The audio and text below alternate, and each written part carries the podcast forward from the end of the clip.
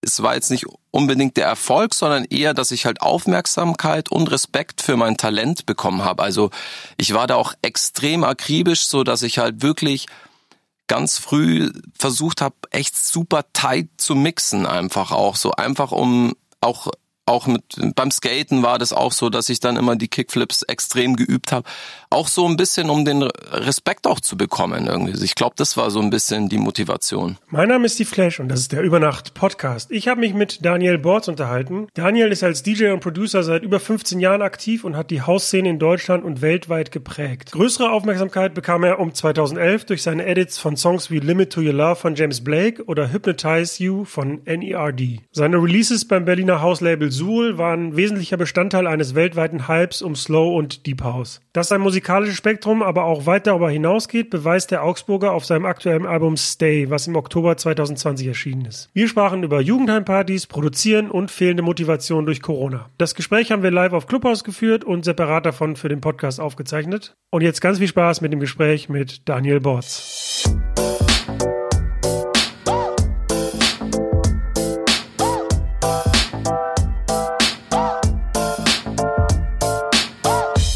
Über Nacht mit Steve Clash. Ich bin Daniel Bortz, ich bin Modus Musikproduzent und DJ.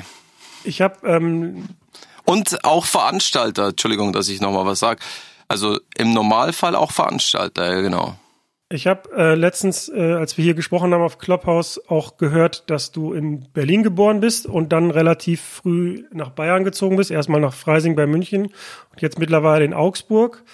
Ähm, ja, also wie, wie alt warst du da und wie, wie kam das zustande, dass du relativ früh nach Bayern gezogen bist? Ja, das war so. Also ich bin 81 in Berlin-Wedding geboren und meine Mutter war so äh, in der Punk-Szene aktiv, so mit Häuserbesetzern, Häuser besetzen und so weiter. Und äh, leider ist mein Vater sehr früh schon gestorben, daher war sie dann ein bisschen überfordert mit der Sache.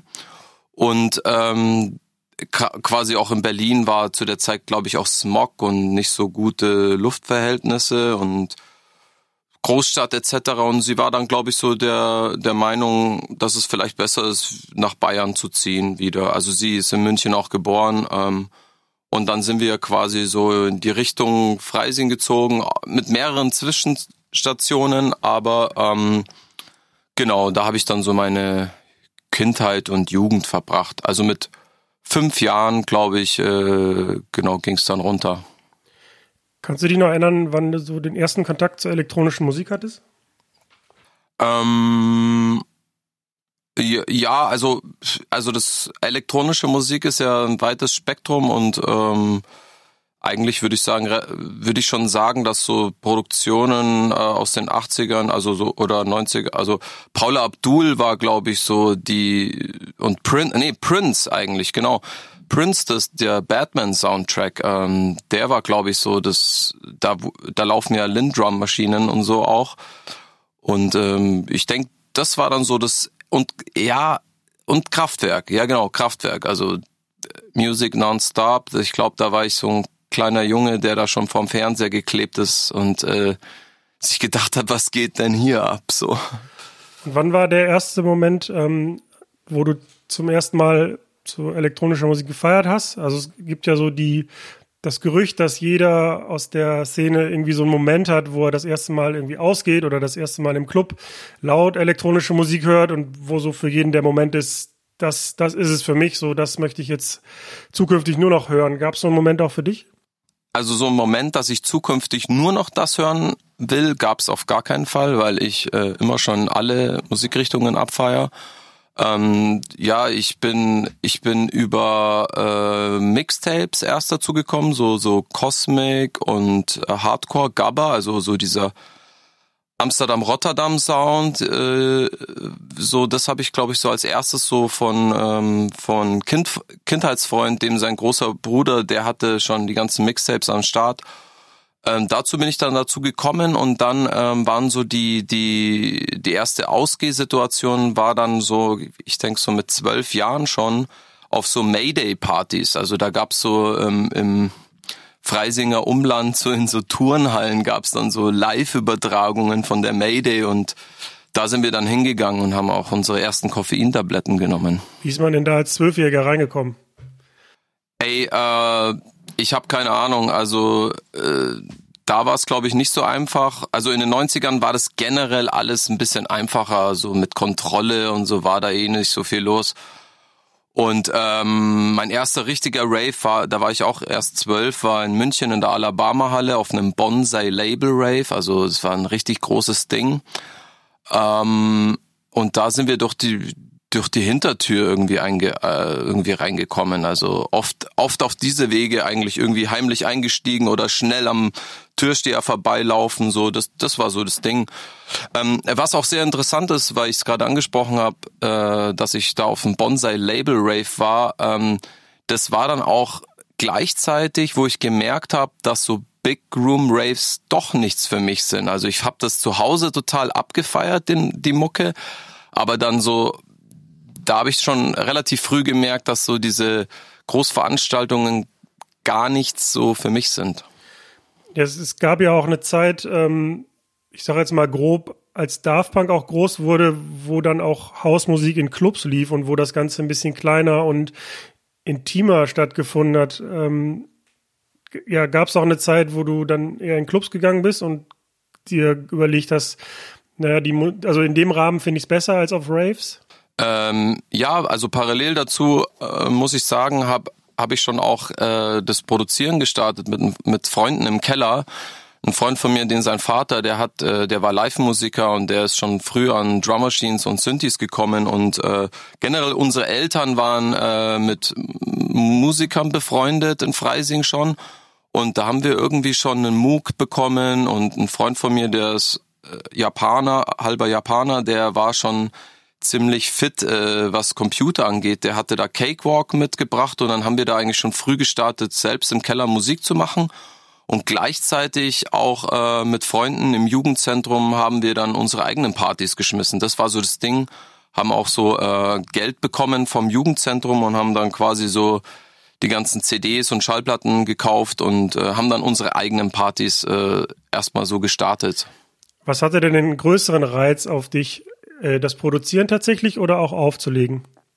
Beides irgendwie so, äh, weil beides halt so irgendwie so das Richtige war, um irgendwie äh, mit dem Ziel auf die Bühne zu gehen. Also ich war so ein ADHS extrovertiertes Kind schon von Anfang an und wollte immer schon auf die Bühne eigentlich so. Also irgendwie was machen, irgendwie Action machen und ähm, äh, ich glaube, also erstmal war es so das, äh, also DJing erstmal, weil da die Skills ich schneller verbessern konnte und ich hatte halt auch leider überhaupt keine Kohle äh, für Equipment. So, also das heißt, ich war immer angewiesen, dass ich irgendwo anders irgendwie an eine MPC ran kann oder irgendwie ein Studio kann oder so. Also nachdem dann die Phase so aus der Kellerzeit da vorbei war, ähm, war hat, als ich das aufgelöst hatte, als kleiner Junge oder als äh, Teenager hatte ich dann halt nicht die Kohle für solche Sachen. Ähm, deswegen habe ich dann erst meine DJ-Skills so etabliert und ähm, denke auch, also ja, also beides parallel auf jeden Fall, aber denke erstmal was so das DJing und so. Wie kann ich mir denn so eine Party im, im Jugendzentrum vorstellen? Also habt ihr dann das Equipment aus dem Keller dahingeschleppt und Leute eingeladen und die haben sich dann auch für euren Sound interessiert oder wie kann ich mir das vorstellen?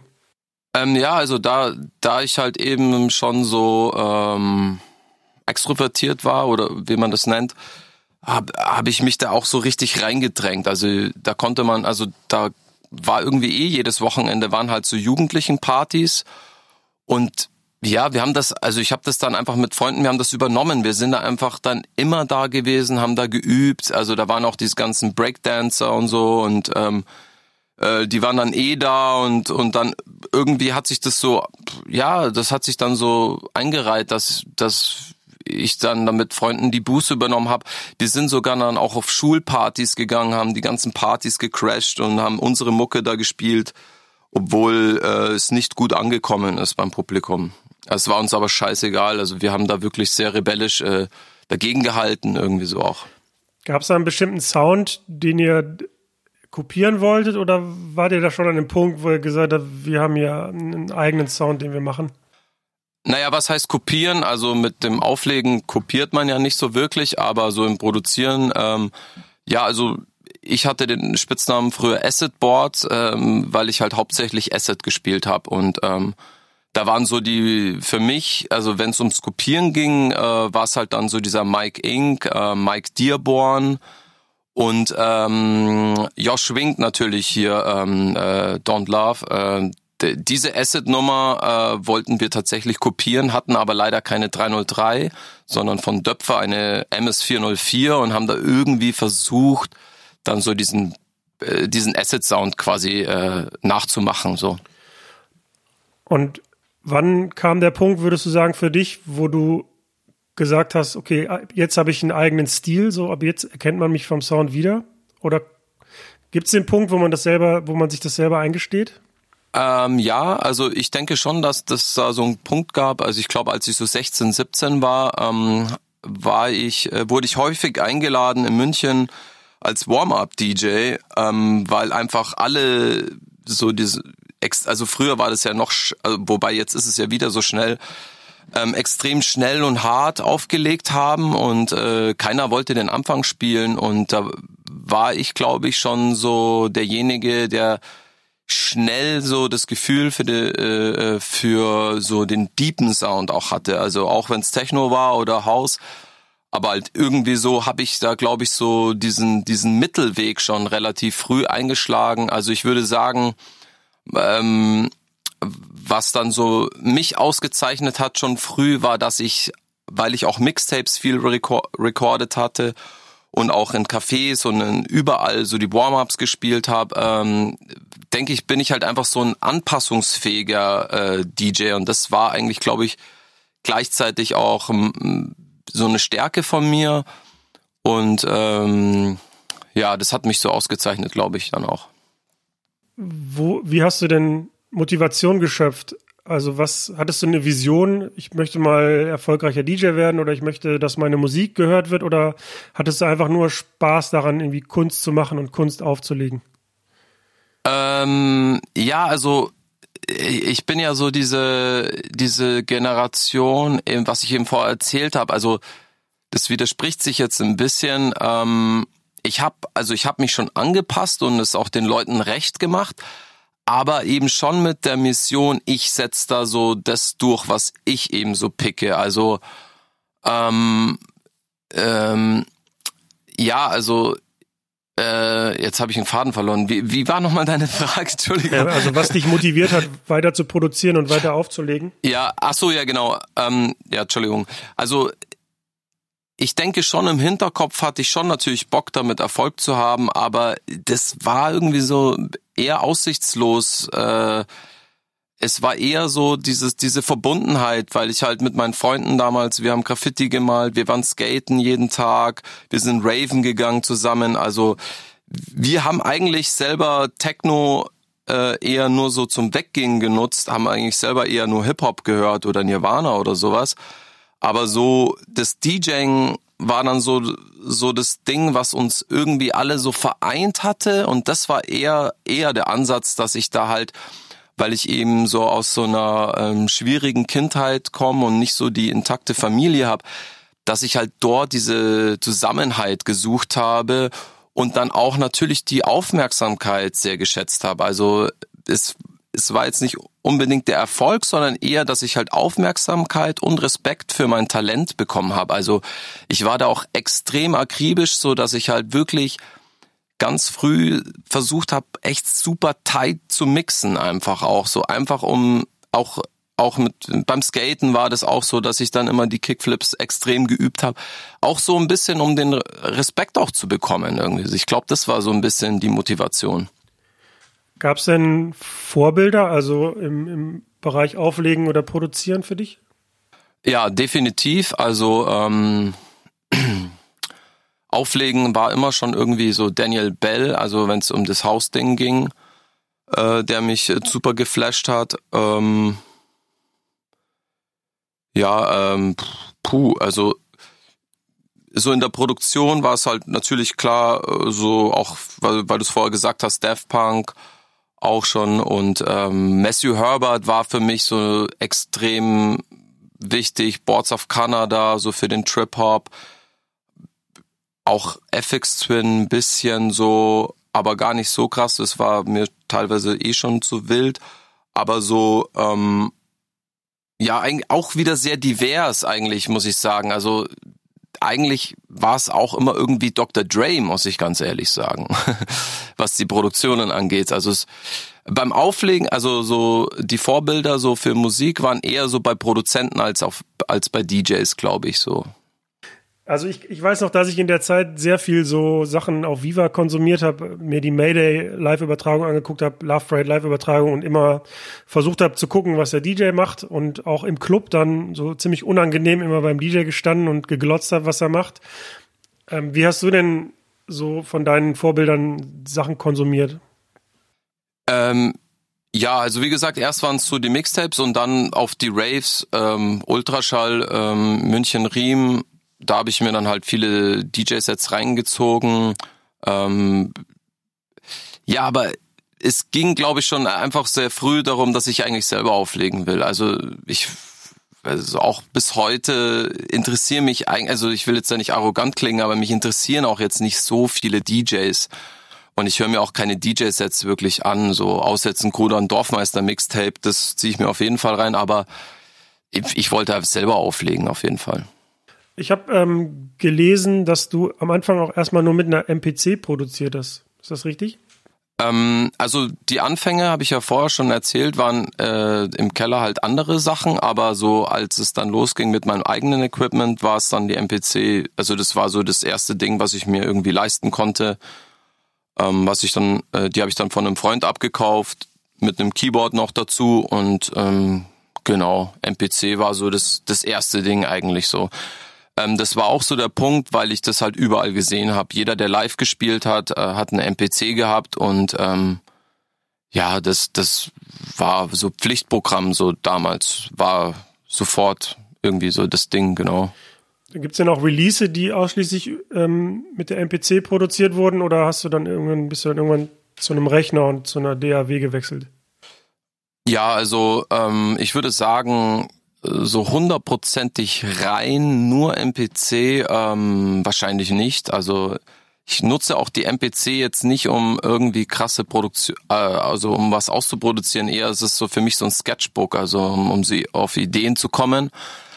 Äh, was ich allerdings schon gemacht habe, auch aktuell, auch auf meinem Album, ist es, ist es tatsächlich, tatsächlich auch so, dass ich halt die MPC, also dass ich halt einfach ähm, so die ganzen Synthes und Drum Machines, die ich habe, dann mit der MPC synke und dann auch ähm, ja, dass ich dass ich dann einfach eine Stereospur einfach in der DAW aufnehme. Also so, solche Sachen mache ich bis heute noch eigentlich so. Einfach ein Jam so oft recorden und dann irgendwie den so nehmen. Wie, wie gehst du denn normalerweise neue Tracks an? Ist es immer das gleiche Vorgehen oder ist es immer ein Sample am Anfang oder erst Drums? Hast du da so eine feste Vorgehensweise? Immer unterschiedlich. Also äh, ich versuche, ich habe auch kein Template eingerichtet. Ich äh, ähm, versuche es mir ein bisschen schwer immer zu machen. Ähm, also eigentlich wie beim Freestyle, ähm, beim Sketchen eigentlich so, so, so irgendwie ganz banal mit irgendwas anfangen. Ähm, es kann aber natürlich sein, dass ich halt vorher eine Inspiration oder eine Idee habe äh, und dann weiß ich auch schon natürlich, mit was es losgeht. Ähm, genau, also es kann eigentlich, also manchmal fängt es mit einem Beat an, aber manchmal auch mit einem Synthi oder einer Melodie und manchmal habe ich auch sogar erstmal nur Lyrics im Kopf oder das kann auch passieren. Kannst du mal grob beschreiben, wie so dein Produktionssetup im Moment aussieht? Gerne ein bisschen nerdig, also. Äh, pff, ja, ähm, ja, also ich habe halt diese die neueste MPC habe ich äh, mir geholt. Ich habe ein, äh, ein Toft Inline Mischpult mit äh, 16 Kanälen, was finde ich sehr gut klingt. Und dann habe ich so die Roland äh, Palette, also die Originalen. Ähm, habe ich eine 808 hier, ein Juno 60, ein Alpha Juno, ähm, äh, ein Juno 106, ein Jupiter 6 und ein Nordlied, noch de, den 1er Nordlied, dann habe ich die Virus C, äh, dann habe ich auch äh, hier Arturia, den Mini Brood, ähm, Eventide Space für Hall und so ein Roland Delay habe ich hier und auch jetzt die Behringer ähm, 303 habe ich auch, die ich super finde.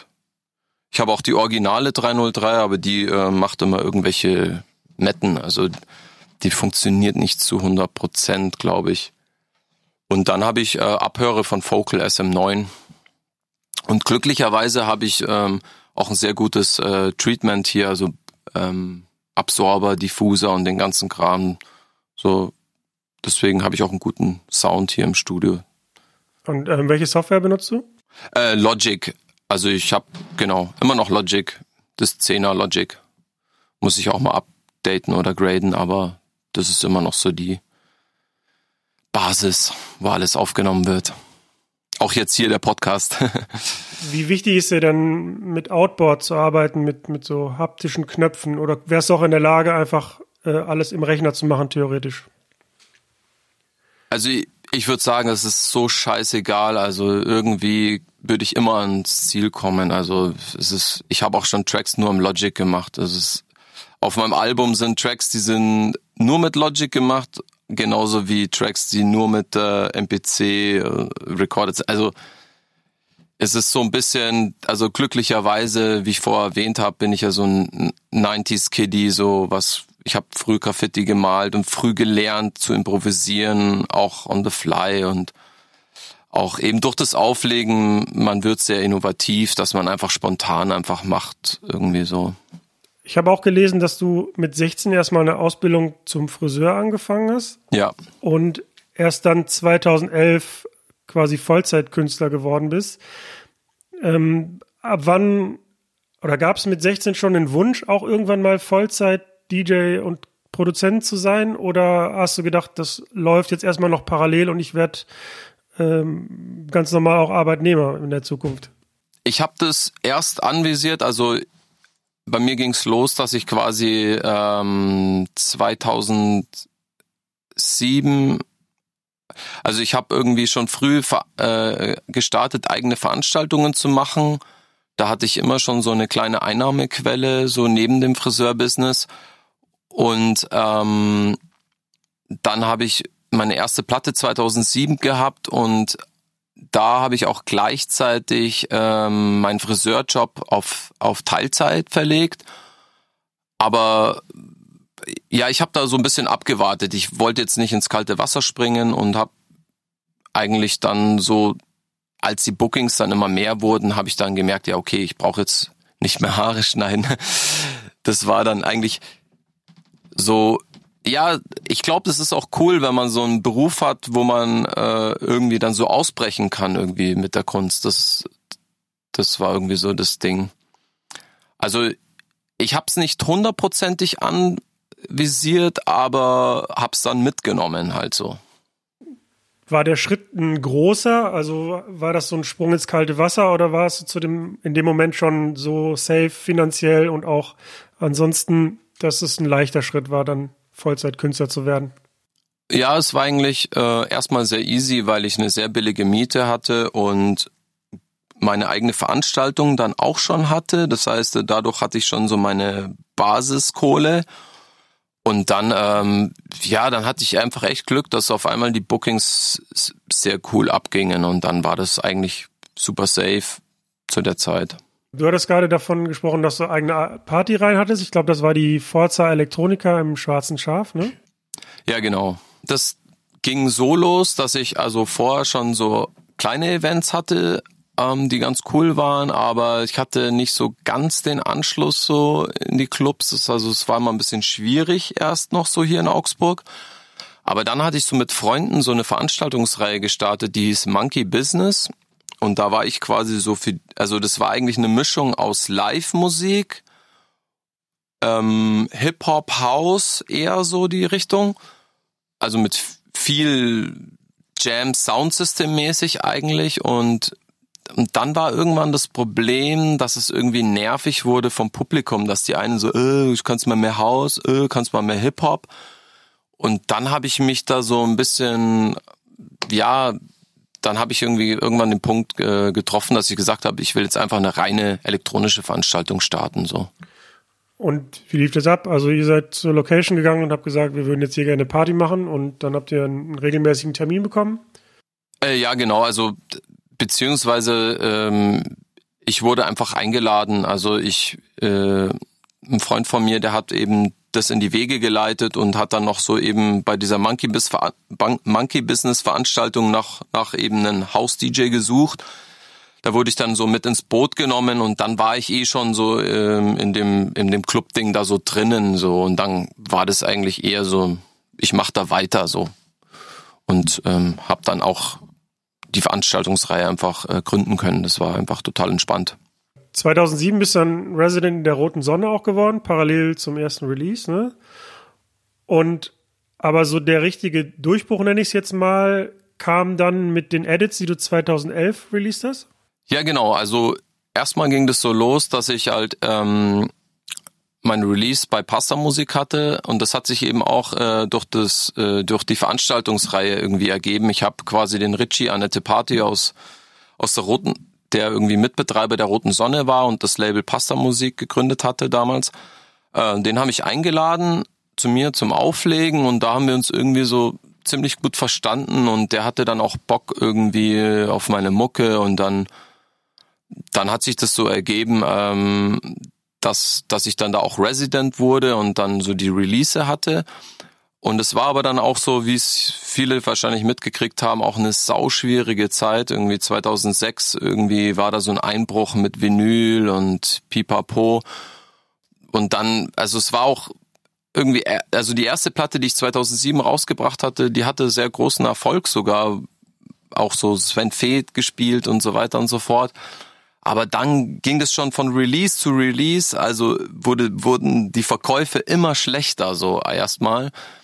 Und ähm, ja, und ich war dann halt immer schon inspiriert, auch so von äh, Radio Slave, der auch schon immer früh so Edits und Bootlegs gemacht hatte. Und irgendwie hat, hat es dann irgendwie damit echt super geklappt, auch weil Augsburg zum Beispiel war auch so eine Indie-Stadt, also die Leute haben eh schon so diese poppigen Sachen total abgefeiert und dann hatte ich da irgendwie mit meinen Edits hier schon einen super Erfolg. Und dann hatte ich halt das große Glück, dass halt so DJs wie Asset Pauli und Co. halt meine Bootlegs irgendwie schon auf den Festivals gedroppt haben. Und dann, dann, dann hat es, also in Berlin, also das muss ich halt immer erwähnen, weil das echt mitverantwortlich war auch für meinen Hype, so dass Leute wie Asset Pauli das in Berlin halt rauf und runter gespielt haben, dass die Leute schon dachten, das sind Asset Pauli Tracks und so und dann, als es so rauskam, dass die Tracks von mir waren, da, da da ging das dann super ab, ja. Also einer der bekanntesten ist ja sicherlich der Edit von Limit to Your Love von James Blake. Und ähm, der ist genau wie die anderen auch 2011 rausgekommen. Und das ist ja im Grunde so der Anfang gewesen, oder zumindest hat das genau in diese Kerbe geschlagen, ähm, als dieser Hype mit Deep House und Slow House losging. Hat dich da irgendwas inspiriert, genau diesen Sound zu machen oder hattest du eh Bock drauf und danach kam sozusagen der Hype um diesen ganzen, um diesen ganzen Sound? Ähm, naja, also bei mir war es eher so erstmal die Mission, dass ich so, also Limit to Your Love war jetzt tatsächlich, muss ich ehrlich zugeben, ich bin nicht so ein krasser James Blake Fan. Mich hat die Nummer halt gecatcht, auch weil ich sie schon von Feist kannte. Aber ähm, ursprünglich war es schon eher so der Gedanke, ich bringe so Mucke, also ich mache so Edits von Tracks, die ich selber feier, bringe ich halt in meine Sets mit rein. Ähm, das war so der, der, ja, der, so ging das los und äh, ich würde auch behaupten, dass ich dann auch äh, mit zum Trendsetter wurde. Ich, das kann ich mir gut vorstellen, weil. Also ich, ich hatte, also Entschuldigung, ich hatte natürlich auch Inspirationen von so Disco-Edits halt eher so eigentlich. Also da gab's ja immer schon krasse Edits, so auch, ähm, auch von Boards of Canada und äh, ich weiß es jetzt gar nicht, aber ich, ich hab ich hab's erstmal jetzt gar nicht so auf dem Schirm gehabt, dass jetzt äh, das Slow House Ding so ein, also ich habe halt immer schon auch Deep House gehört, also Moody Man und Theo Parrish, äh, würde ich sagen, waren da meine Inspirationsquellen irgendwie immer schon so, dass man quasi viel samplet und so und dadurch hat, haben sich Bootlegs irgendwie so zufällig auch ergeben, so. Was ich so beeindruckend daran fand, ist, dass, also in meiner Wahrnehmung war, waren so Musikrichtungen wie ähm, New Rave und so relativ groß. Und dann, also das ist jetzt meine persönliche Wahrnehmung, gab es halt irgendwann mal so einen Bruch, wo dann plötzlich Künstler groß wurden, die so extrem langsam und extrem tiefe Sachen rausgebracht haben. Und ja, also ich finde es beeindruckend, dass man sich also dann auch gar nicht so von so Trends und Hypes beeindrucken lässt, sondern sagt, ich, ich mache jetzt meinen Sound und dann plötzlich können sich alle darauf einigen, irgendwie, dass, dass sie das hören wollen, aber sich dann so frei im Grunde zu entscheiden, jetzt genau den Sound zu machen, weil man den fühlt oder weil man Lust darauf hat. Ja, das war eigentlich super praktisch, weil ich halt, wie ich vorher schon erwähnt habe, eigentlich so Moody Man und Theo Parrish schon abgefeiert hatte.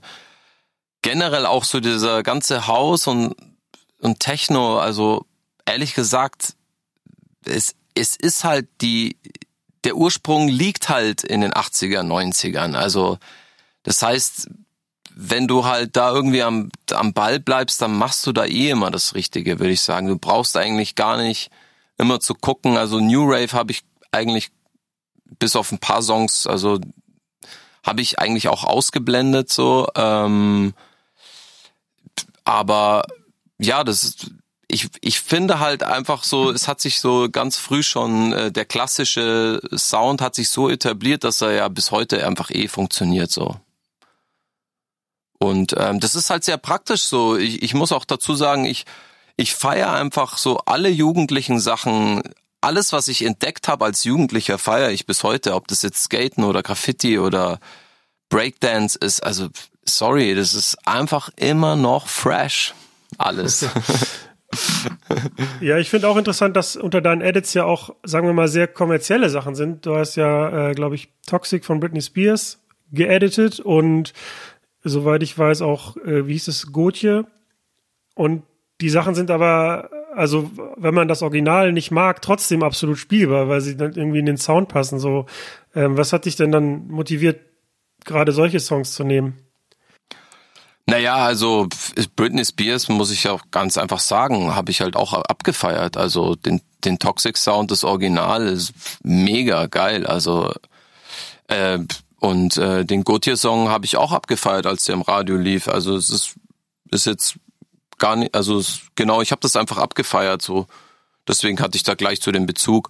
Und ja, und es ist einfach auch so, ich, ich deswegen, es gibt ja oft diese Diskussionen, Kommerz, Underground, bla bla bla und so.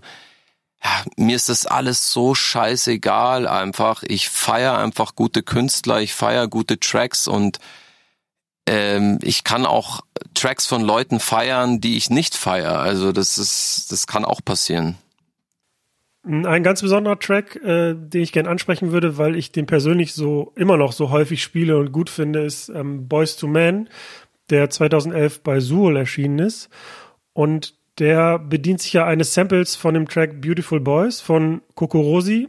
Und das Vocal ist von der Sängerin Anoni, die früher Leadsängerin bei Anthony and the Johnsons war. Da würde mich mal ganz persönlich interessieren, wie die Geschichte dazu ist. Ja, die Geschichte ist irgendwie ziemlich lustig. Ähm, also ich bin da auf, auf den Kokorosi Song irgendwie durchs Internet chatten irgendwie gekommen. Da hat mir den jemand so geschickt. Und ähm, ich, also Coco Rosie habe ich jetzt nicht gefeiert. Ich feiere aber Anthony Haggerty. Deswegen ist da auch nur die Stimme von Anthony Haggerty drinnen im, im Boys to Man. Ähm, ja, also Genau, das ist irgendwie so ganz zufällig entstanden. Ich kannte die Band Coco Rosie kannte ich jetzt gar nicht zu dem Zeitpunkt. Ähm, mich hat aber der Song halt krass gecatcht und ähm, ja, war dann so das Ding eben, was ja auch dann viele DJs machen, dass sie halt die Edits so gestalten, dass sie dann auch Parts rausschneiden, die sie nicht feiern. In dem Fall war das halt, dass ich eigentlich Coco Rosie da rausgekattet habe und nur die Hook von Anthony Haggerty genommen habe.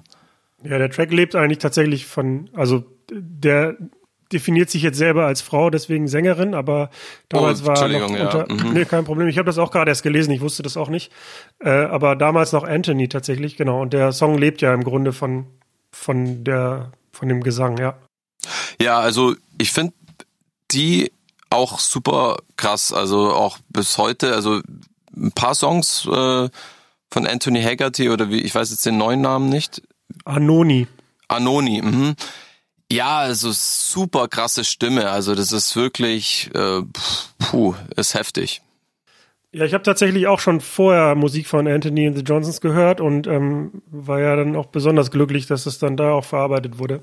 Ja, mega, super geil. Also echt sehr, sehr hochtalentierte Kunst. Du nennst dich ja in deinem Instagram-Profil auch ähm, Bella Augusta und die EP hieß ja, ähm, also es gab zwei Parts der EP Bella Augusta und dann habe ich ähm, das mal gegoogelt, weil ich wissen wollte, was es damit auf sich hat. Und ähm, ja, es ist wahrscheinlich naheliegend, dass Augusta die, der römische Name von Augsburg ist, wo du jetzt lebst. Aber wenn man Bella Augusta googelt, dann kommt man auf einen Campingplatz in Augsburg. War das der Namensgeber für die EP tatsächlich? Äh, nee, äh, das, das habe ich dann auch erst später gecheckt, dass es da so einen Campingplatz gibt. ähm, ja, genau, es, wie du gesagt hast, es liegt an der ähm, an dem römischen Namen, dass ich das gewählt habe. Das einfach so, das war echt einfach ganz banal so ge gedacht, also ohne großartig ähm, da und bei Instagram heiße ich auch nur so, weil es halt Daniel Bords schon gab, so deswegen musste ich halt irgendwas mir einfallen lassen, dass ich da anders heiße. Ein bisschen schade, ich hatte jetzt gehofft, dass es der Campingplatz ist, aber na gut, damit müssen nee, wir jetzt leben. leider kann ich mit Campen gar nichts anfangen. Dein letztes Album äh, mit dem Namen Stay ist im Oktober 2020 bei Permanent Vacation erschienen. Mhm. Und ähm, wir hatten uns ja vor kurzem mir schon mal unterhalten. Da hattest du gesagt, dass ähm, jetzt, wo das Album fertig ist und man auch, Entschuldigung, jetzt, wo das Album fertig ist und man im Moment auch nicht auftreten kann, dass du so ein bisschen die Motivation verloren hast, ähm, weiter zu produzieren. Wie ist denn so seit, also seit März ist ja nicht mehr möglich aufzutreten. Wie hast du so die Zeit durchlebt?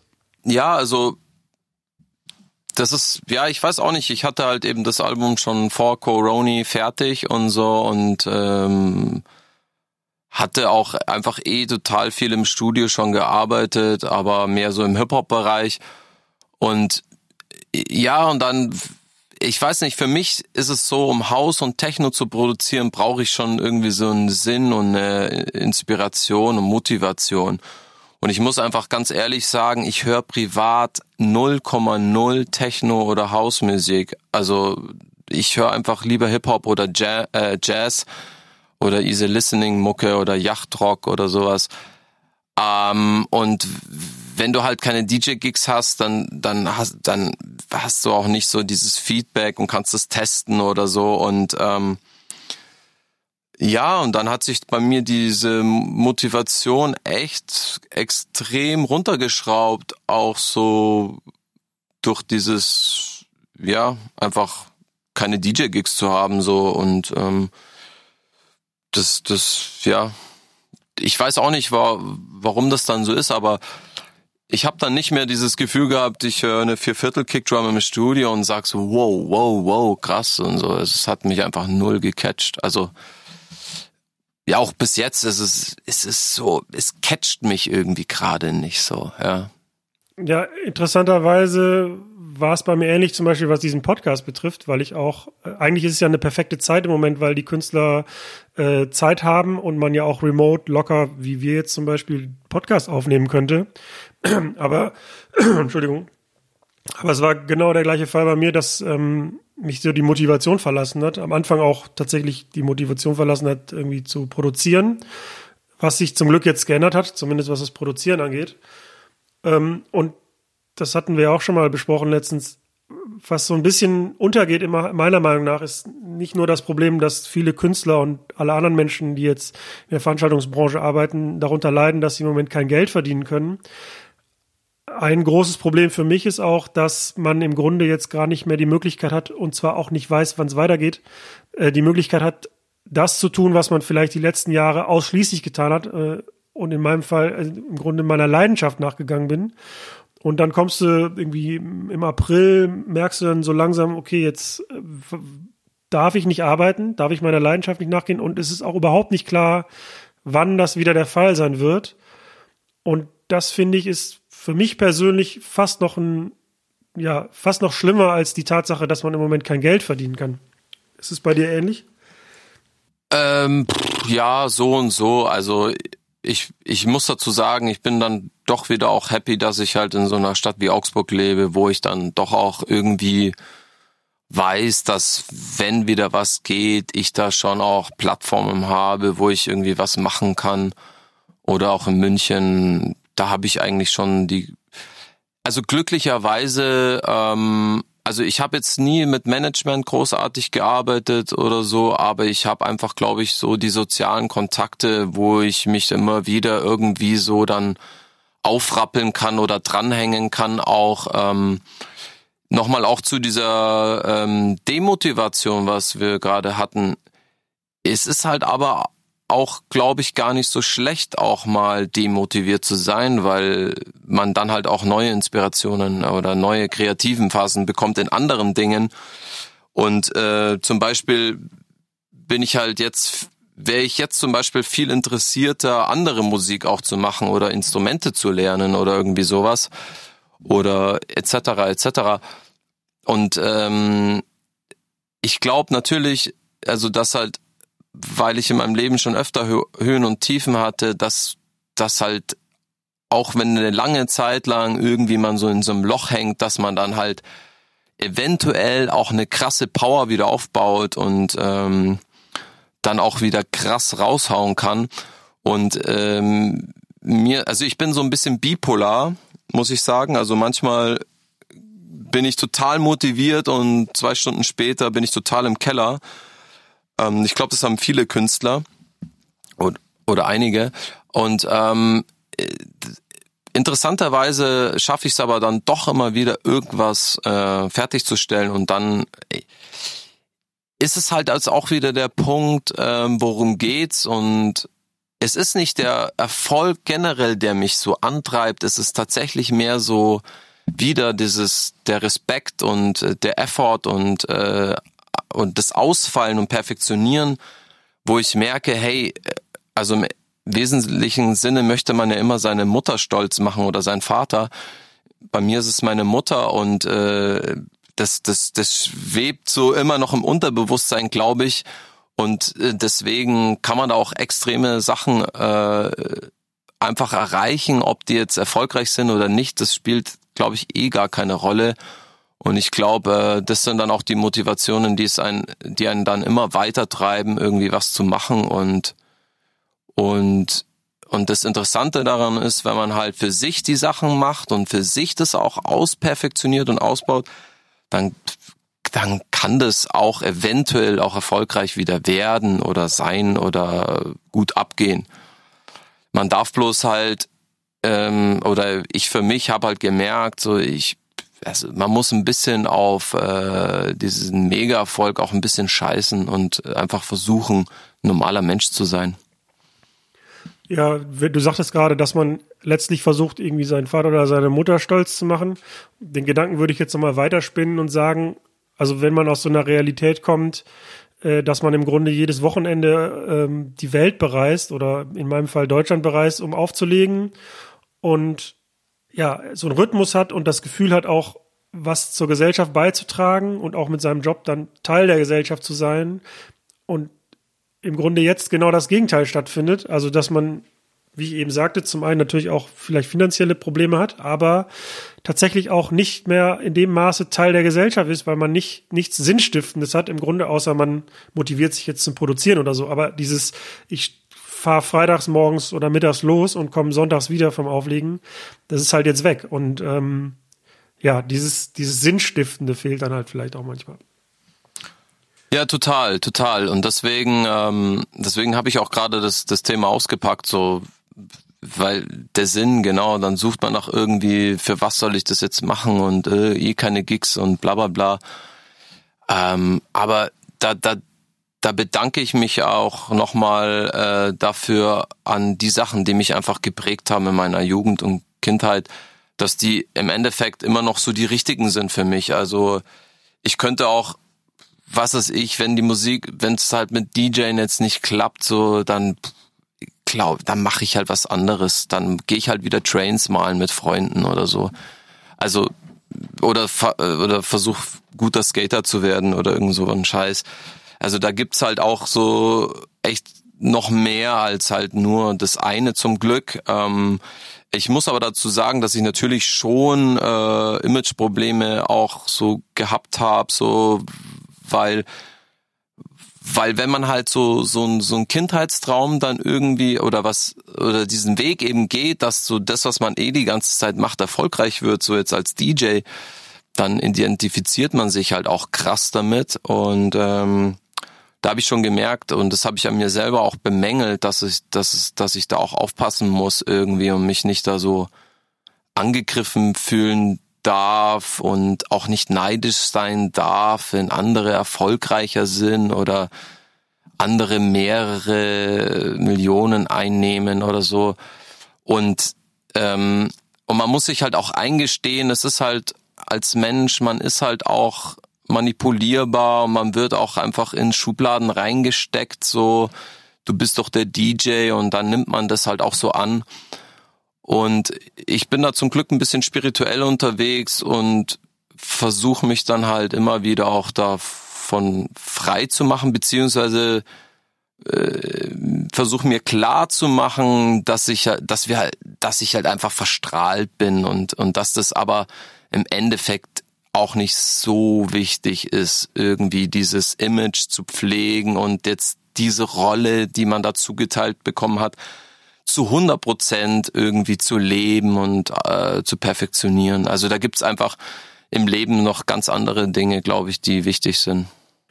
Ja, ich glaube auch, dass man nicht jetzt das Bild erfüllen muss, was andere von einem haben, aber da ich das im Grunde mein Leben lang mache mit dem Auflegen, ähm, identifiziere ich mich schon damit und ich finde, das ist auch nicht schlimm. Total. Und vielleicht fällt es mir deshalb umso schwerer, dass es halt gerade komplett weg ist. So. Aber ähm, wenn du jetzt ja, sagst, ja, ja, dann, dann weiß ich nicht, kann ich auch Skateboard fahren lernen oder so, wenn, also das finde ich beeindruckend, wenn man dann quasi sich dann löst davon. Ich meine, an dem Punkt, an dem du bist, also mit den Erfolgen, die du erzielt hast, dann zu sagen, ja, jetzt nehme ich mich mal ein bisschen zurück und dann mache ich halt was anderes, was vielleicht nicht so viel Aufmerksamkeit erregt. Ähm, das finde ich schon beeindruckend. Also ich glaube, ich könnte das tatsächlich nicht.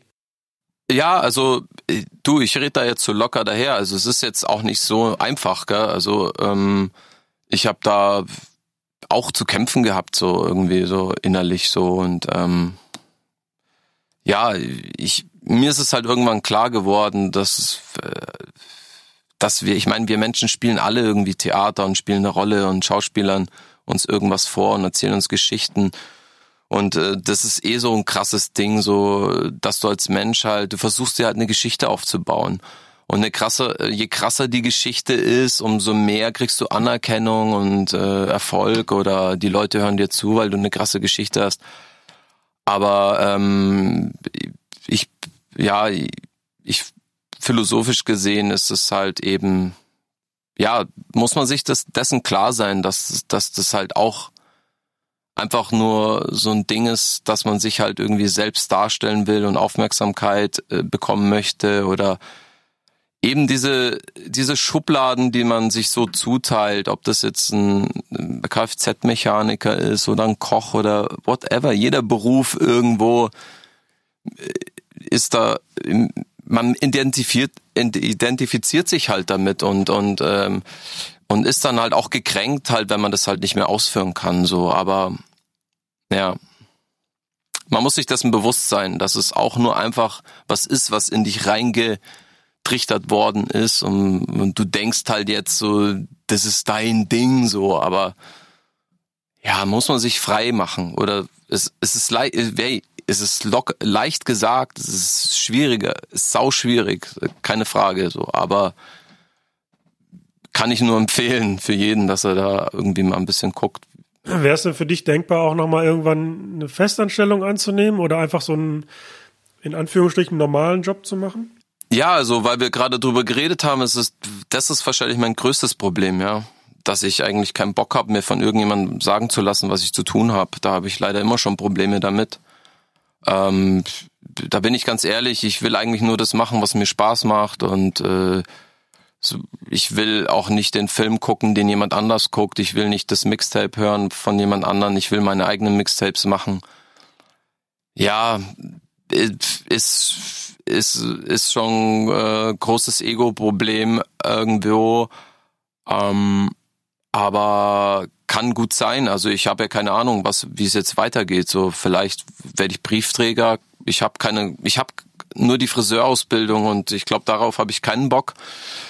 Ähm, kann gut sein, dass ich irgendwann mal mir von irgendjemand sagen lassen muss, was ich zu tun habe. Aber ich denke, dann wird es auch nur so eine Phase sein.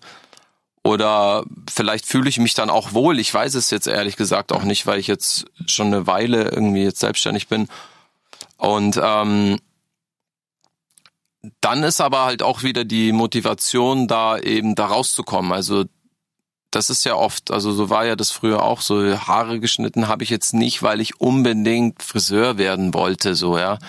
Das hat sich halt so ergeben und ähm, und wenn man was hat, wo man weg von will, das ist eigentlich auch manchmal ganz cool. Mir geht's da ähnlich. Also ich, ich kann mich nicht anfreunden mit der Idee, irgendwann mal als Arbeitnehmer zu arbeiten, weil ich bin, ich bin sehr stark davon motiviert von Dingen, die ich für mich selber mache, also wo ich irgendein Ziel hintersehe, äh, also die mich dann als Künstler nach vorne bringen zum Beispiel. Und das hat auch gar nichts zum Beispiel mit finanziellen Interessen zu tun, weil ich glaube ich auch ein sehr schlechter Geschäftsmensch bin.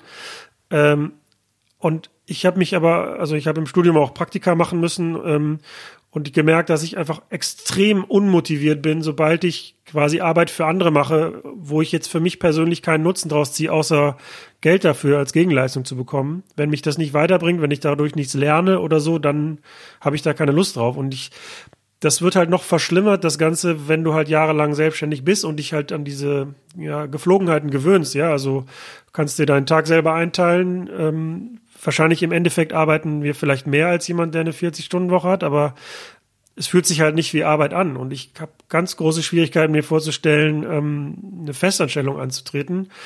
Was nicht heißt, dass ich mein Leben lang auflegen will oder mein Leben lang Musik produzieren will. Also es kann auch durchaus sein, dass sich äh, mein, mein Fokus dann mal verschiebt. Aber wie du schon sagtest, dass mir jemand sagt, was ich zu machen habe und ich dahinter nicht den Sinn sehe, ähm, das, das wird mich stark demotivieren. Das könnte ich nicht lange machen, tatsächlich. Ich glaube tatsächlich, dass wir alle Menschen so ein bisschen hadern damit, also dass du in ein System reingeboren wirst, wo du nicht selber mitregulieren kannst. Das ist wahrscheinlich äh, bei vielen Menschen so ein bisschen schwingt es mit drin und bei anderen Menschen oder Typen ist es halt noch mehr ausgeprägt. Ähm, das war auch äh, nochmal, um auf das vorige Thema hinzukommen, wahrscheinlich so das Problem, warum ich meine Motivation auch eine Weile im Studio verloren hatte, weil ich einfach so gemerkt habe, so hey, ich ich akzeptiere, was passiert, ich nehme das hin, ich spiele das auch mit, ich passe mich da auch an, aber ebenso im Innerlichen ist man halt Mensch und will halt kreativ, schöpferisch sein. Und ähm, ja, das das das das kann ein bisschen einen stören und äh, nerven. Also bei manchen halt stärker ausgeprägt halt so. Glaubst du, als Produzent ist es schlau, jetzt irgendwie Musik so auf Halde zu produzieren und zu warten, wenn man absehen kann, dass es wieder losgeht? Oder glaubst du, ist es ist schlauer, einfach seinen, seinen Release-Rhythmus so weiterzumachen? Ey, das ist halt, das ist ja hier auf Clubhouse so immer so das Thema, so äh, was machen und wie erfolgreich sein und was sind die richtigen Strategien und so weiter und so fort. Ähm, ja, also natürlich, wenn man erfolgreich sein will, ähm, dann gibt's da schon so ein paar Dinge, die man beachten kann und ähm, die dann als richtig erscheinen oder so auch.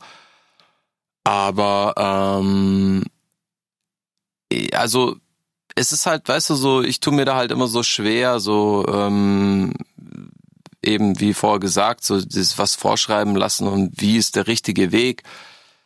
Und äh, soll ich jetzt äh, Gas geben oder nicht oder äh, Promotion machen oder nicht oder TikTok-Videos oder nicht? Ich ähm, letztendlich also klar, für die, die Leute, die Mucke wo machen wollen, um erfolgreich damit zu sein, da würde ich schon natürlich mir so einen Release-Plan zusammenschrauben und halt irgendwie fleißig Sachen raushauen und irgendwie gucken, dass die gut promoted werden. Aber ich, ich, boah, ich bin echt, äh, ich ich war da noch nie so ein großer Fan davon. Ich habe auch ähm, ungern äh, jetzt Demos verschickt oder so auch. Ich bin halt mehr der soziale Mensch und es ergeben sich die Sachen so, wie sie sich ergeben. Und äh, ich glaube halt schon, gerade wenn man Kunst macht, ob das jetzt Musik ist oder Malen oder so, dann man verhaspelt sich auch schnell, wenn man jetzt sich irgendwie so einen kalkulierten Plan irgendwie versucht zu schustern. Also ich denke, das muss jeder für sich selbst entscheiden. Also ich tue mir da schwer damit. Ich also ich habe ich tue mir da auch generell schwer so dann immer zu äh, mich zu orientieren. Also ich bin eigentlich total inspiriert immer vom Zeitgeist und auch von aktuellen Trends und ich, ich, ich mache auch viele Trends mit, aber ähm, gleichzeitig irgendwann werde ich auch müde und mich nervt das dann auch alles schnell und dann denke ich mir, ey, ich versuche jetzt vielleicht doch irgendwie wieder mein eigenes Ding zu machen und dann einfach nochmal zu meinen persönlichen äh, Basics zurückgehen, die ich auch wirklich fühle. Also ich muss es einfach, es muss mich glücklich machen, es muss mich selbst therapieren, es muss mich befriedigen, aber in erster Linie halt so, so, dass ich eher meine Mama stolz machen kann und wenn es dann die anderen auch abfeiern, dann ist halt cool. Ich bin da ganz auf deiner Seite und ich, ich meinte die Frage auch gar nicht so in Richtung Business, und ich meine, ich bewege mich ja auch seit einer guten Woche hier auf Clubhouse und diese ganzen DJ-Themen sind, wie du gerade schon sehr richtig gesagt hast, sehr viel geht's da so um Business und um, ja, wie, wie lande ich mein Booking auf einem großen Festival und so weiter. Und also mir ist vollkommen klar, dass das vielleicht auch so der Zeitgeist gerade ist und dass so junge Menschen, die anfangen jetzt zu produzieren und aufzulegen, auch da so ihre Vorbilder sehen in, in diesem, ja, in diesem Festival Kosmos und so. Aber ich tue mich auch sehr schwer damit, weil ich das, den Eindruck habe, dass da so völlig die Kunst rausgenommen wird und überhaupt so die, ähm, ja, der Fokus auf das Eigentliche, nämlich auf die Musik. Und natürlich funktioniert der ganze Musikmarkt nicht auch ohne ein bisschen Business. Ähm, das war wahrscheinlich auch schon immer so. Aber ja, also bei den Themen, die hier besprochen werden, geht es halt selten tatsächlich um Musik, sondern ja, vielmehr um andere Themen, wie ich gerade schon sagte. Und ja, das mag jetzt vielleicht so eine Boomer-Ansicht sein, aber mich stört das ein bisschen, ähm, weil ähm, ja, der, meiner Meinung nach der Fokus nicht mehr so auf der Musik und auf der Kunst liegt. Ja, das, das kann gut sein, dass es so bei vielen so ist, ja. Und ähm,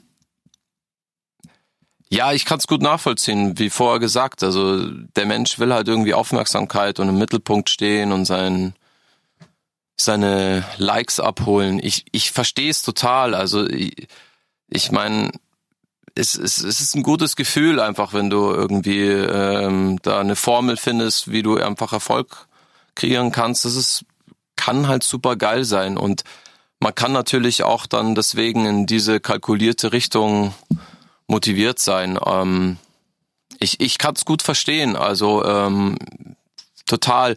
Aber ich habe halt gemerkt, dass es so Typen wie mich und auch in meinem Umfeld viele einfach nicht glücklich macht. Also so innerlich glücklich macht so. Ja, das denke ich auch. Also es geht mir halt auch so, weil man sich ja ganz unweigerlich ähm, vergleicht mit anderen und ähm, dann sieht, ja, diese. Man will halt mitspielen, ja. Man will sich den anderen anpassen. Deswegen äh, machen ja auch alle sehr ähnliche Sachen oder kleiden sich ähnlich und das ist ja immer wieder so. Man ist halt so ein so ein äh, Gruppenwesen oder so ein Rudeltier halt so und deswegen ist das so. Also da brauchen wir uns nichts vormachen. Was so ein bisschen da reinpasst, ist die Frage, die ich eh schon stellen wollte. Du hast ja mehrere Aliasse und du hast ja auch gerade gesagt, dass du sowohl, also dein persönlicher Musikgeschmack ist sehr breit gefächert und die Musik, die du produzierst, ist ja auch sehr breit gefächert. Ähm, du hast gesagt, dass du auch noch Hip-Hop produzierst und so.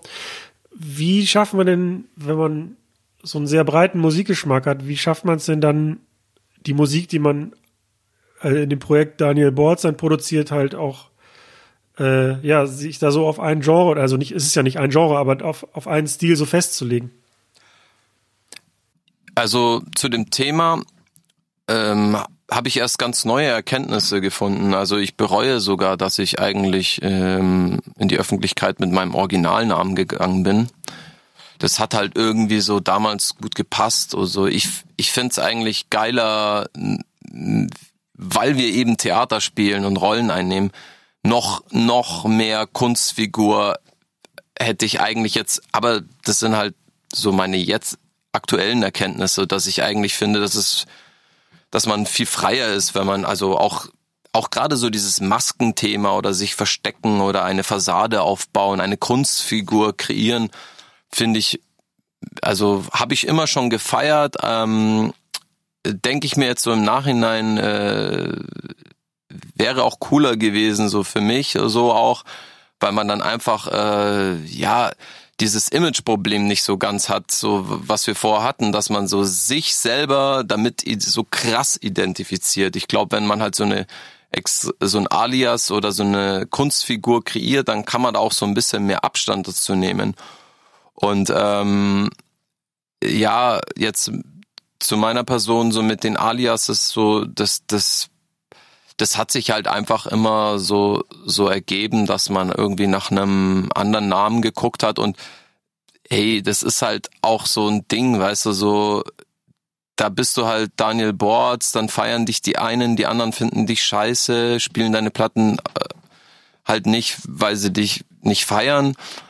Und äh, da machst du unter einem anderen Namen was und dann auf einmal spielst Ricardo Villa, Villalobos oder so, weißt du. Das ist halt irgendwo kann es halt, kann man sich da halt so rumsneaken auch mit, mit anderen Projektnamen auch so irgendwie. Und man kann halt irgendwie so Ausflüge auch machen. Deswegen ist es schon ist es schon auch cool, ab und zu irgendwie anderes zu machen. Aber es wird auch anstrengend, also sich so viele Aliasse zu bedienen, kann auch anstrengend sein. Und dann denkt man sich irgendwann, ach, wäre ich bloß bei einem geblieben. Aber ey, ich bin da auch so voll, wie gesagt, dieser ADHS-Typ, so mal so, mal so. Wenn du jetzt einem jungen Künstler oder einer jungen Künstlerin, die vielleicht neu beim Produzieren ist, was würdest du derjenigen oder demjenigen raten?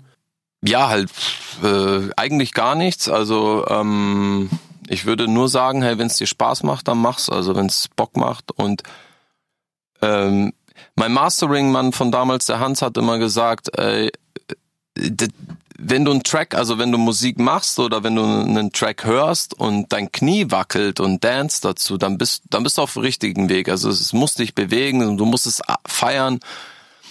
Ähm, ich ich habe ich habe äh, das Glück äh, und Talent, dass ich für mich selber einen Hype kreieren kann. Also ich kann auch im, selber einfach das abfeiern und ich feier's dann. Und ich glaube, das ist so das, das Wichtigste halt, der Spaßfaktor und dass man es feiert einfach so und dass es sich bockt und man, ich glaube auch, dass man halt einfach so einen so einen Fokus findet, wo man sich auf was konzentriert. Ähm, dann ist es so das Richtige halt auch so. Aber ähm, ich, ich kann eigentlich gar, gar, gar nicht so jetzt irgendwelche Ratschläge so richtig geben. Also nur zu speziellen äh, Fragen kann ich halt meinen Senf dazu geben, aber ich glaube auch nicht, dass ich so der Checker-Typ bin. Also ich, ich, ich, ich weiß, weißt du so, ich habe so wirklich krasse Nerd-Freunde. Da hat keiner was rausgebracht, aber die sind einfach viel wiser wie ich. Also die können, kennen sich mit dem Synthi wirklich aus. Ich, ich bin eigentlich gar nicht so fit in vielen Dingen, auch so, auch mit Abmischen. Das ist alles so, ich mache das halt so, wie ich denke, dass ich es mache, aber und kann natürlich, äh, ich plappe halt irgendwelche Tipps nach, die mir halt jemand gegeben hat in meinem Umfeld. Und äh, genau, das wäre eigentlich so mein eigener Tipp, äh, weil ich, ich das einfach immer noch sehr schätze, so sich wirklich bei der, bei den erfahrenen Leuten, mit den erfahrenen Leuten unterhalten, also mit den Oldschoolern oder eben an wirklich äh, an guten Leuten zu orientieren, also die man selber gut findet irgendwie so. Also wie gesagt, so Dr. Dre irgendwie so, weißt du, so warum ist der, warum macht er das so gut und wieso und wie klingt das und also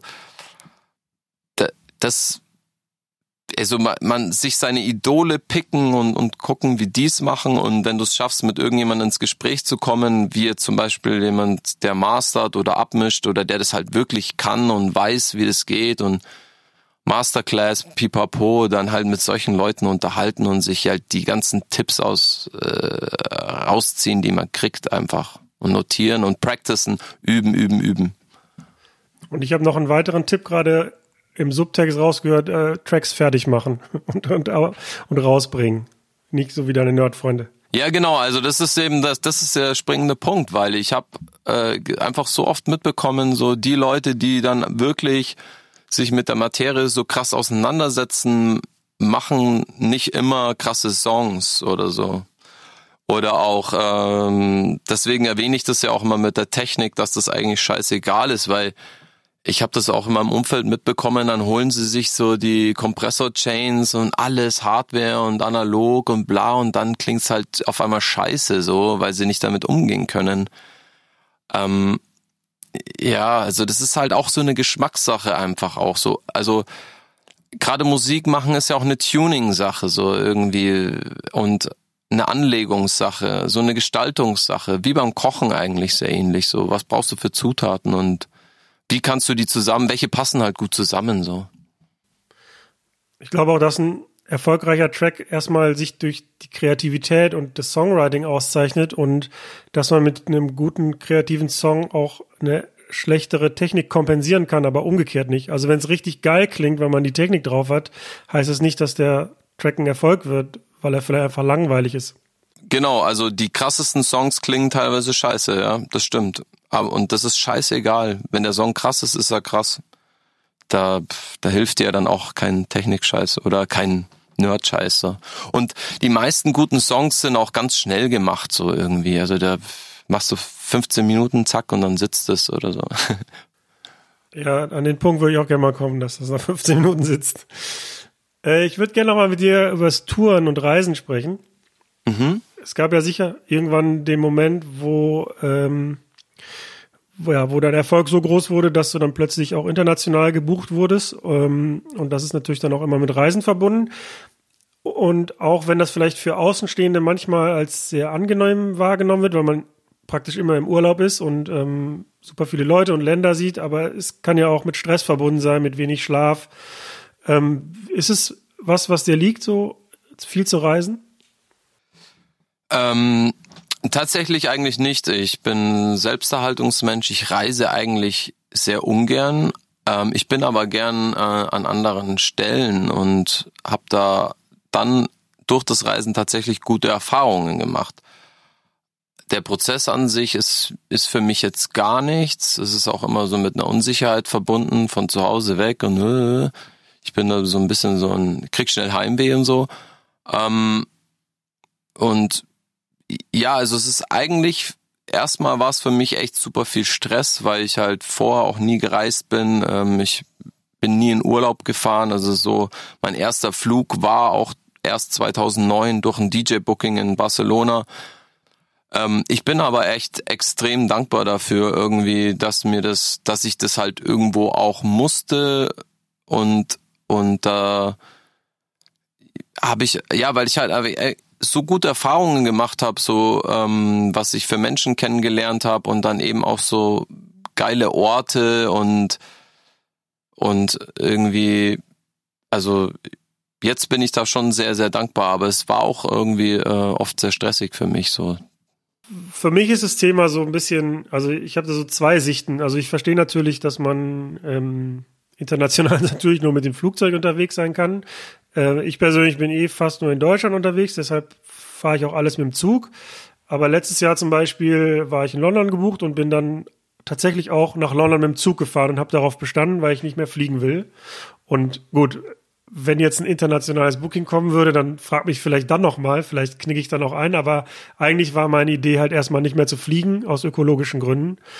Ähm, ja, ähm, wie siehst du das in der Zukunft? Glaubst du, dass es, dass Künstlerinnen und DJs weiter um den Planeten fliegen, um ihre Musik zu spielen, oder meinst du, es gibt irgendwann eine Alternative oder?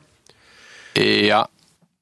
Also ähm, zu dem Thema habe ich auf jeden Fall eine Meinung. Ich glaube nicht, dass äh, dass wenn jetzt DJs zum Auflegen fliegen, dass das wirklich dafür verantwortlich ist. Ähm, es gibt da viel schlimmere industrielle Sachen, die unsere Umwelt kaputt machen. Man kann es tatsächlich gar nicht immer so auf den einzelnen Bürger schieben.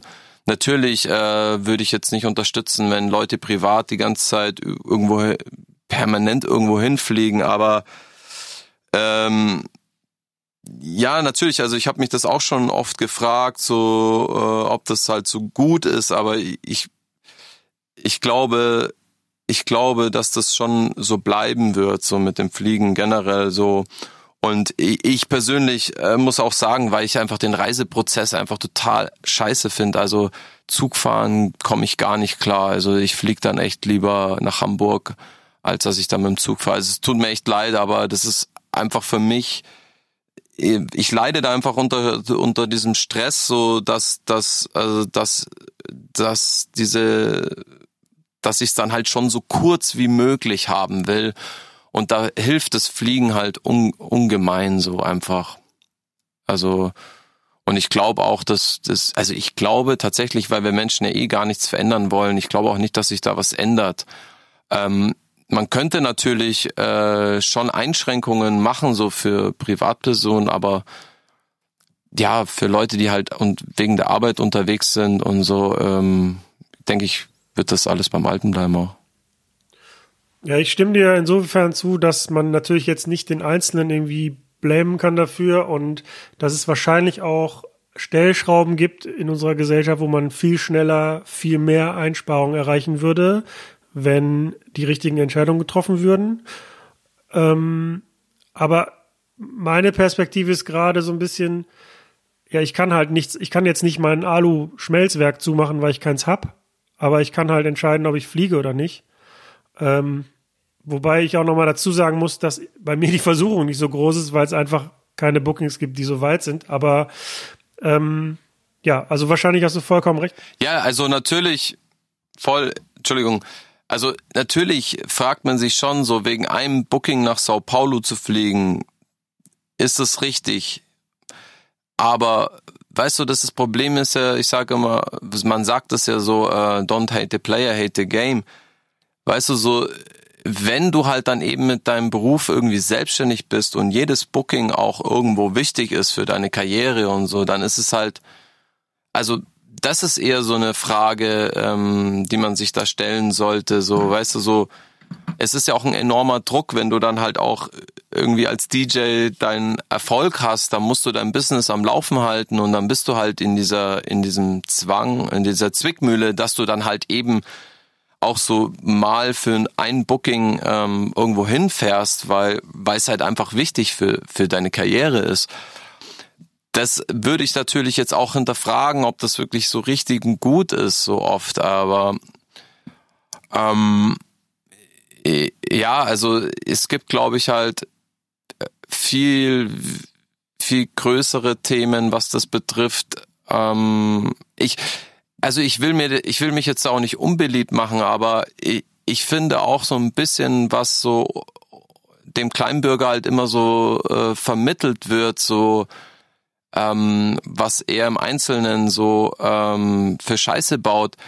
Ich meine, wer, wer hat uns denn so erzogen, diese Scheiße so zu bauen und, und, und uns anim und äh, uns wird als Kleinkind schon reingetrichtert, konsumieren, konsumieren, konsumieren und so und und und äh, ja und alles was so also viele Themen die so schief gehen auf der Welt und und dann irgendwie den den Bürger so darauf äh, aufmerksam machen auf seine Fehler. Ich meine, ich natürlich, man fühlt sich der also hey, ich ich bin auch, äh, ich achte schon auf viele Sachen, was das betrifft und ich habe keinen Führerschein, ich fahre kein Auto und so weiter. Und ich hatte wirklich viele Probleme erstmal, dass ich fliege oder so, aber irgendwann mal ist mir halt aufgefallen, dass da ein viel größeres Problem ist, als jetzt so eben so den Einzelverbraucher irgendwie so da anzuschwärzen so. Aber es ist meine Meinung so irgendwie. Ich sehe das genauso wie du. Also es bringt tatsächlich nichts, den Einzelnen dafür verantwortlich zu machen. Und das war jetzt auch gar nicht ähm, irgendwie ein, ich wollte jetzt auch gar nicht dafür sprechen, dass, dass man als DJ gar nicht mehr fliegen sollte oder so. Nur, ja, also ich habe ein Problem damit und aber eher aus so einer Hilflosigkeit heraus, weil ich auch nicht weiß, welche Stellschrauben ich noch bedienen kann, um, um was zu verbessern. Aber das heißt nicht, dass ich nie wieder fliege oder so, sondern einfach nur, dass ich persönlich versucht habe, das jetzt erstmal zu vermeiden. Ähm, und im Grunde, ja, ich wollte auch nur erstmal deine Meinung dazu hören. Hey, der Ansatz ist total schön. Also es ist ja so wie mit Plastiktüten und so weiter und so fort. Es ist ja total toll, wenn man irgendwie da darauf achtet. So, also ich, ähm, ich, ich versuche auch kleine Unternehmen mehr zu unterstützen als große, aber es ist halt super schwierig, einfach wenn, ich meine, wenn wir als kleines Land oder, als Europa irgendwie da so ein bisschen versuchen, was besser zu machen und der Rest der Welt oder andere scheißen drauf, dann kommen wir da halt eben nicht weiter. So deswegen meine ich halt, das, das Problem ist so groß verankert, also da müsste man eh so ein, so ein Reset irgendwie ganz woanders ansetzen. Und ja, also da gibt's wahrscheinlich super viele Verbesserungsvorschläge, aber ich finde zum Beispiel auch, da habe ich auch oft äh, so Diskussionen, wenn dann Leute sagen, ja, äh, ich will jetzt kein Politiker sein und äh, in der Verantwortung will ich nicht stecken. Ja, man ist halt, also wir sind halt keine Politiker, wir haben halt auch keinen Plan, weißt du, wir können nur irgendeine Meinung nachplappern, eben die uns reingetrichtert worden ist oder die wir erstellt haben oder die wir halt haben. Aber weißt du, so die, die die Politik führen, die wollen ja die Politik machen und ähm, ich habe halt keine Ahnung eben, wenn, wenn, wenn das halt alles so im Außenruder gelaufen ist mit den Großkonzernen etc., dann ich habe da gar keinen Plan und ähm, finde es dann auch schade, dass dann eben so die Medien oder die, die Politiker da einen einreden, so du musst jetzt da was ändern, obwohl die ja eigentlich was ändern müssen. Aber ey, ist schwieriges Thema. Also ich äh, danke dir ganz herzlich für das Gespräch. Hat mich gefreut. Hat mich auch gefreut. Ähm, das wäre jetzt die Chance für dich, noch ein paar abschließende Worte zu sagen, wenn du möchtest. Ja, die abschließenden Worte sind es, äh, streamt meine Musik auf Repeat über Nacht, checkt mein aktuelles Album Stay. Und ähm, aus meinem Motivationsloch habe ich, glaube ich, neue Kreativität ähm, schöpfen können.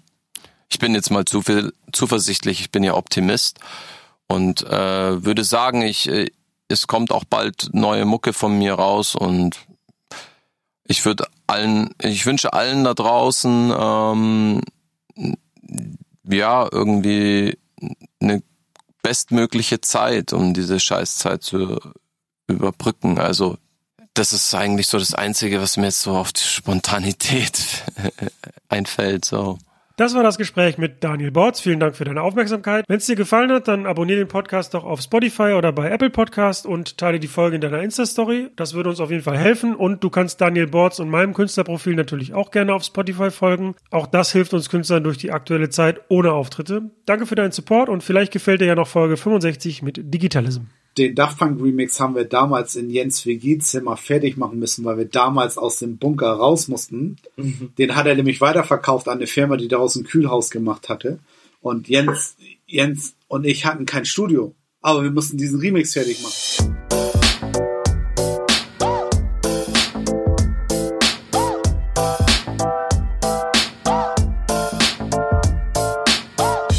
Über Nacht mit Steve Clash. Clash.